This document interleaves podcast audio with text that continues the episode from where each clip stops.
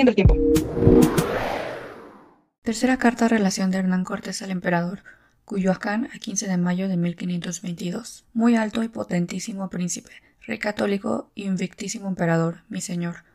Con Alonso de Mendoza, natural de Medellín, que despaché de esta Nueva España 5 de marzo del año pasado de 521, hice segunda relación a vuestra majestad de todo lo sucedido en ella, la cual yo tenía acabada de hacer a los 30 de octubre del año de 1520 y a causa de los vientos muy contrarios y de perderse tres navíos que yo tenía para enviar en el uno a vuestra majestad, la dicha relación y los otros dos enviar por socorro a la isla española, hubo mucha dilación en la partida del dicho Mendoza, según que también más largo con él lo escribí a vuestra majestad. Y en lo último de la dicha relación hice saber a, a vuestra majestad cómo después que los indios de la ciudad de Tenochtitlan nos habían echado por fuerza de ella. Yo había venido sobre la provincia de Tepeaca, que era sujeta a ellos y estaba rebelada, y con los españoles que habían quedado y con los indios nuestros amigos le había hecho la guerra y reducido al servicio de vuestra majestad, y que como la traición pasada y el gran daño y muertes españoles estaban tan recientes en nuestros corazones, mi determinada voluntad era revolver sobre los de aquella gran ciudad, que de todo había sido la causa, y que para ello comenzaba a hacer trece bergantines para por la laguna hacer con ellos todo el daño que pudiese, si los de la ciudad perseverasen en su mal propósito. Escribí a vuestra majestad que entre tanto que los dichos bergantines se hacían, y yo y los indios, nuestros amigos, nos aparejábamos para volver sobre los enemigos,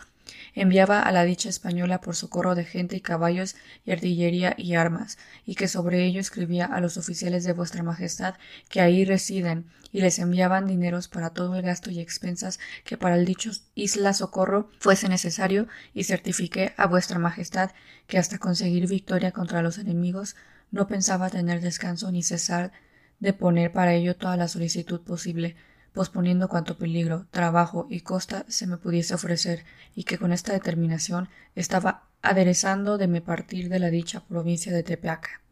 Asimismo hice saber a vuestra majestad cómo al puerto de la villa de la Veracruz había llegado una carabela de Francisco de Garay, teniente de gobernador de la isla de Jamaica, con mucha necesidad, la cual traía hasta treinta hombres y que habían dicho que otros dos navíos eran partidos para el río de Pánuco, donde habían desbaratado a un capitán del dicho Francisco de Garay y que tenían que si allá aportasen habían de recibir daño de los naturales del dicho río. He asimismo escribía a vuestra majestad que yo había prohibido luego de enviar una carabela en busca de los dichos navíos, para les dar aviso de lo pasado, después que aquello escribí, plugó a Dios que el uno de los navíos llegó al dicho puerto de la Veracruz, en el cual venía un capitán con obra de ciento y veinte hombres, y ahí se informó como los de Garay, que antes habían venido, habían sido desbaratados, y hablaron con el capitán que se halló en el desbarato, y se le certificó que si iba al dicho río de Pánuco no podía ser sin recibir mucho daño de los indios.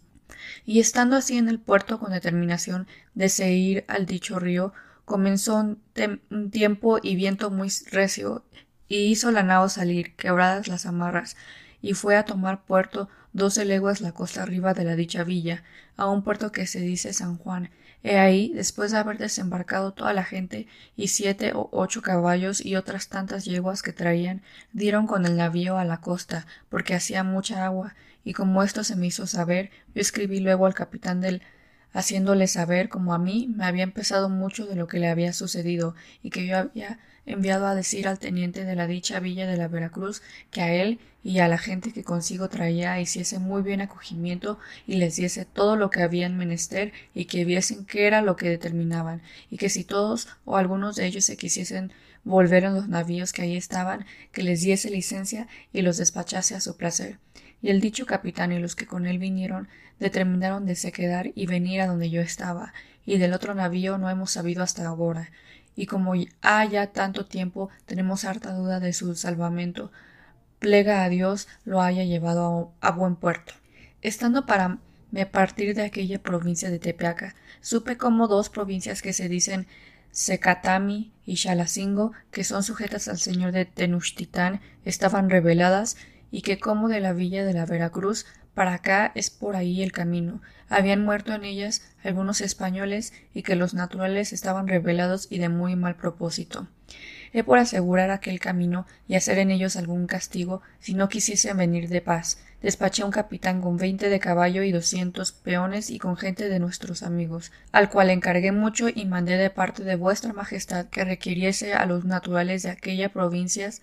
que viniesen de paz hacer dar por vasallos de vuestra majestad, como antes lo habían hecho, y que tuviese con ellos toda la templanza que fuese posible, y que si no quisiesen recibirle paz, que les hiciese la guerra, y que hecha y allanados aquellas dos provincias se volviese con toda la gente a la ciudad de Tazcaltecatl, donde le estaría esperando. He así se partió entrante al mes de diciembre de 520 y siguió su camino para las dichas provincias que están de ahí veinte leguas. Acabado esto, muy poderoso señor, mediado el mes de diciembre del dicho año, me partí de la villa de Segura la frontera, que es en la provincia de Tepeaca, y dejé en ella un capitán con sesenta hombres, porque los naturales de ahí me lo rogaron mucho, y envié toda la gente de pie a la ciudad de Tazcalteca, donde se hacían los bergantines que está de Tepeaca, nueve o diez leguas, y yo con veinte de caballo me fui aquel día a dormir a la ciudad de Cholula, porque los naturales de ahí deseaban mi venida, y porque a causa de la enfermedad de las viruelas, que también comprendió a, las, a los de estas tierras como a los de las islas, eran muertos muchos señores de ahí, y querían que por mi mano y con su parecer y el mío se pusiesen otros en su lugar. He llegados ahí, fuimos de ellos muy bien recibidos, y después de haber dado conclusión a su voluntad en este negocio que he dicho, y haberles dado a entender cómo mi camino era para ir a entrar de guerra por las provincias de México y Tenochtitlan, les rogué que, pues eran vasallos de vuestra majestad, y ellos, como tales, habían de conservar su amistad con nosotros y nosotros con ellos, hasta la muerte, que les rogaba que para el tiempo que yo hubiese de hacer la guerra me ayudasen con gente y que a los españoles que yo enviase a su tierra y fuesen y viniesen por ella les hiciesen el tratamiento que como amigos eran obligados. Y después de habérmelo prometido así y haber estado dos o tres días en su ciudad, me partí para la Tazcaltecal, que está a seis leguas, y llegado a ella, ahí junto todos los españoles y los de la ciudad, hubieron mucho placer con mi venida, e otro día todos los señores de esta ciudad y provincia me vinieron a hablar y me decir cómo Magiscasin, que era el principal señor de todos ellos, había fallecido de aquella enfermedad de las viruelas, y bien sabían que por ser tan mi amigo me pesaría mucho, pero que ahí quedaba un hijo suyo de hasta doce o trece años y que a aquel pertenecía el señorío del padre, que me rogaban que a él, como a heredero, se lo diese, y yo, en nombre de vuestra majestad, lo hice así, y todos ellos quedaron muy contentos.